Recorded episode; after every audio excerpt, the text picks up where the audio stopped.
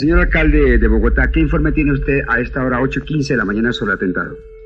Bueno, eh, al parecer hemos dialogado con los organismos de seguridad y por informaciones que nos han venido dando hasta el momento, parece que es una bomba de muy alto poder explosivo, al parecer fue un camión que fue localizado en costado oriental del edificio del DAS, lo que definitivamente es la bomba más grande que se ha localizado en la ciudad. Al parecer sí hay víctimas, se está haciendo una evaluación y estamos también pues evacuando el número de heridos, como estaba notando ahora el reportero Caracol, pues lógicamente se afectaron al parecer no solamente lo que corresponde al DAS, el DAT y el palo quemado, sino al parecer cinco cuadras a la redonda por la onda explosiva.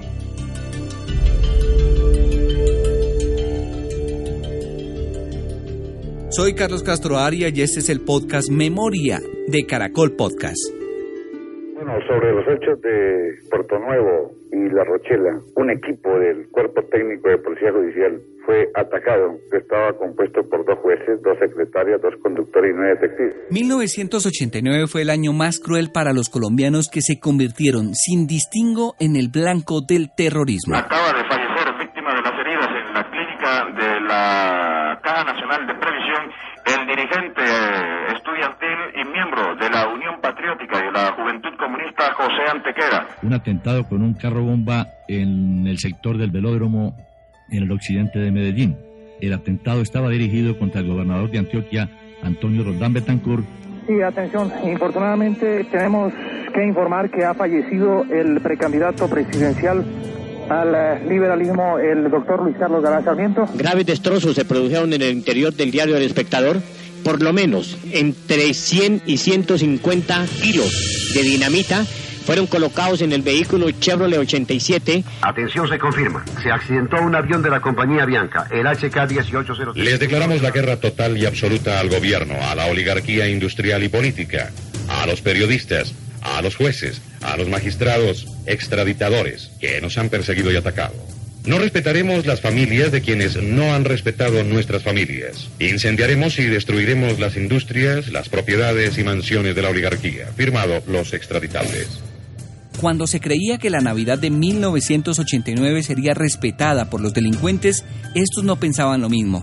El objetivo esta vez fue la sede principal del DAS en Bogotá y el resultado, más de 60 muertos. 6 de diciembre de 1989, Juan Darío Lara, Beatriz Gómez, Alfonso Castellanos y Guillermo Rodríguez conducían 6 AM, 9 AM de Caracol Radio. Las 7 de la mañana, 32 minutos. La noticia más importante en este momento está en el campo político, está en el Congreso, lo que ocurrió Cámara de Representantes con la reforma constitucional, los comentarios que se han comenzado a hacer en los medios, en los periódicos, y los, las opiniones que tienen los dirigentes políticos. Perdón, pero está... Algo acaba de ocurrir, algo una acaba de ocurrir en este momento. Un, o un gran temblor. Algo, al, no, algo acaba de ocurrir en este momento, 7 Bueno. de la mañana, 32 minutos. Nos perdonan. Aquí los estudios de Caracol acaban de Sí. ser sacudidos.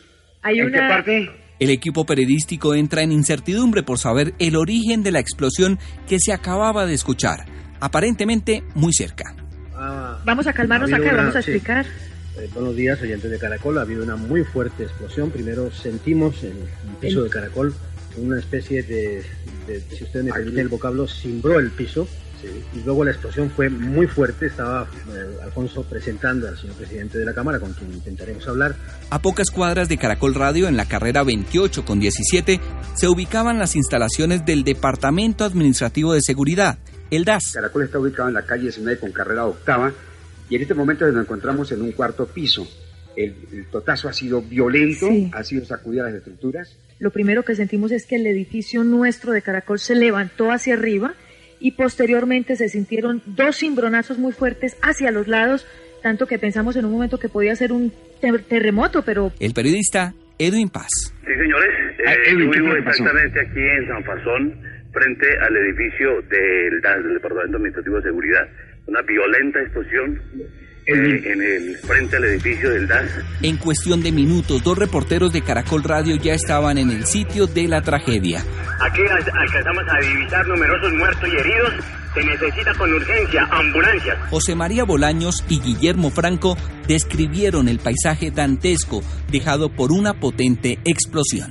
José María Bolaños, un camión repleto de dinamita fue colocado frente a las instalaciones del edificio del DAS que quedó totalmente destruido, al igual que las edificaciones alrededor de este sitio quedaron absolutamente destruidos, no quedó piedra sobre piedra. Hay numerosos heridos y, eh, y muertos. Aquí, en el sitio donde nos encontramos, nosotros podemos apreciar el estado de ruina en que quedaron todos los vehículos. Han llegado las autoridades de policía para tratar de localizar posibles eh, artefactos eh, explosivos colocados en este sitio. El miedo y la incertidumbre se apoderaban de los habitantes de la capital colombiana. Se sintió terriblemente impactante, además se observó un hongo de humo de más o menos 100 metros de altura. Es impresionante lo que fue el tamaño de la bomba. Eh, la bomba fue todo parece indicar, en un vehículo, en un camión. Las palabras de Guillermo Franco se convertían en imágenes mentales en los oyentes de Caracol Radio del DAS han quedado totalmente destruidos. Eh, a esta hora el Cuerpo de Bomberos de Bogotá está dominando el fuego.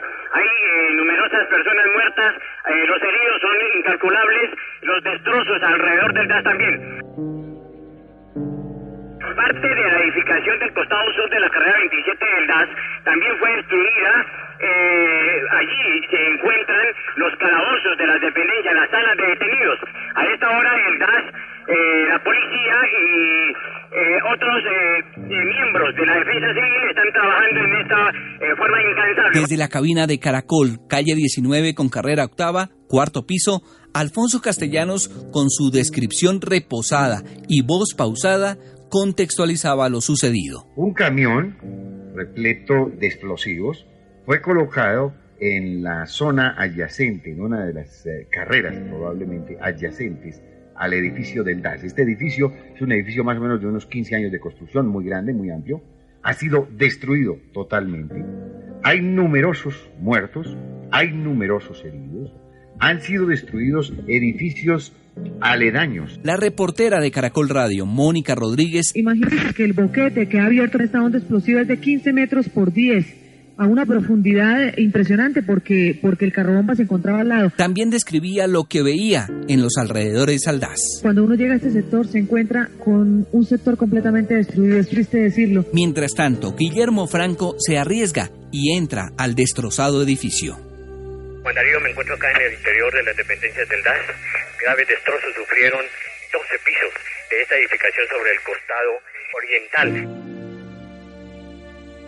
Varios empleados resultaron heridos y están siendo evacuados todavía a esta hora en las ambulancias de la Policía Nacional, de la Cruz Roja, de los Seguros Sociales. Por favor, eh, se les sugiere a los familiares de los empleados del Departamento Administrativo de Seguridad que se abstengan de trasladarse a las instalaciones. Todos los heridos han sido evacuados a diferentes eh, hospitales del país. Por favor, les sugerimos, les rogamos que no se acerquen. Eh, estamos en una situación crítica. En estos momentos, eh, le pasa de Caracas. Bueno, es un funcionario de la dependencia del DAS, el general jefe del DAS, brigadier general Miguel Alfredo Maza Márquez, resultó nuevamente ileso de esta circunstancia. El general de la policía Miguel Alfredo Maza Márquez era el director del DAS, objetivo primordial del cartel de Medellín, a quien le iba dirigido el ataque, salió ileso. Y es que su oficina había sido reforzada. El general Maza salió absolutamente ileso. Esto nos lo acaba de confirmar el coronel Manuel Antonio González Enríquez, director de protección del DAS, director de protección del general Maza, de toda esta institución. General Maza está bien. ¿Está en revisión o chequeo médico? No, no, él salió eh, directamente ya. Él, para, para el DAS, para la policía y para Colombia, pues él está bien. Parece que quieren acabar con él a toda costa, con el DAS. Él es el segundo atentado grave contra el general Maza. Sí, sí, quieren acabar con el DAS, pero no lo van a someter. El director del DAS, el general Maza Márquez, se encontraba en el interior de su oficina se salvó porque eso es una oficina blindada. Desde aquí podemos ver el revestimiento, el blindaje de la oficina en los tres últimos pisos de un edificio de 11 pisos que quedó totalmente destruido. Y eso fue lo que salvó al general Miguel Alfredo Maza Márquez. Conforme se removían los escombros se encontraban víctimas mortales y heridos. También se identificaban indicios del vehículo usado por los terroristas. Las autoridades acaban de encontrar las placas del vehículo del camión bomba. Se trata de un Ford modelo 61 de placas SB6705. Los organismos de atención a este tipo de emergencias trabajaban sin descanso y pedían la colaboración ciudadana para despejar vías, dar paso a las ambulancias, donar sangre y no dejarse llevar por la curiosidad. Por favor, familiares que, que sean voluntarios para donar sangre, para los de todos los tipos, por favor acercarse a las clínicas o los hospitales donde se puede recibir dicha sangre. No importa el tipo, lo que importa es la colaboración de la ciudadanía, por favor. El entonces ministro de Salud, Eduardo Díaz, garantizaba la disposición del Estado para atender a las víctimas. Eh, quiero significar que el Ministerio de Salud eh, entrará a apoyar a todas las entidades para que los gastos en que incurran en la atención de esta emergencia eh, no vayan a lesionarlos financieramente y por eso asumiremos plenamente el, todo el sostenimiento eh, que de los instrumentos y materiales que se requieran. En ese sentido, ya estamos iniciando procesos masivos de compra para entrar a apoyar. En el ambiente surge la pregunta de cómo fue que el camión pudo ubicarse en el costado occidental del organismo de seguridad. Coronel, ¿por qué dejaron parquear ese carro al frente? En el carro no parqueó. El carro iba, según las informaciones que tengo, es que el carro iba, iba, iba su marcha normal. Su marcha normal. El DAS era protagonista en la lucha contra el narcotráfico y un evidente blanco de quienes le habían declarado la guerra al país. El coronel Manuel Antonio González del DAS explicaba lo ocurrido. Nosotros cerramos una parte aquí, frente al edificio, pero la otra vía la dejamos para tráfico. De la información que tengo el camión iba andando. Entonces, si el camión iba andando, el conductor también voló o lo volaron con ese camión. Voló o lo volaron con ese camión.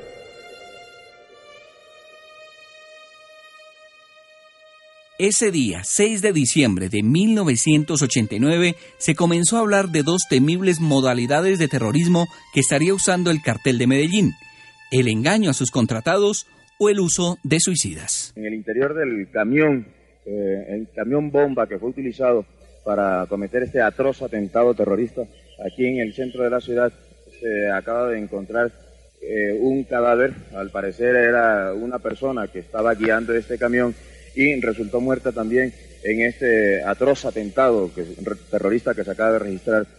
El camión bomba del 6 de diciembre contra las instalaciones del DAS en Bogotá causó la muerte de por lo menos 60 personas. Más de 600 resultaron heridas, decenas de locales en los alrededores en ruinas, millones de pesos en pérdidas. Pero el objetivo principal del atentado, el general Maza Márquez, salió ileso. Bueno, yo sé que mi general Maza ha sido el oficial más insigne y, y, el más calificado en la Policía Nacional en materia de investigación, a no dudar uno de nuestros oficiales que orgullosamente nosotros mostramos al país.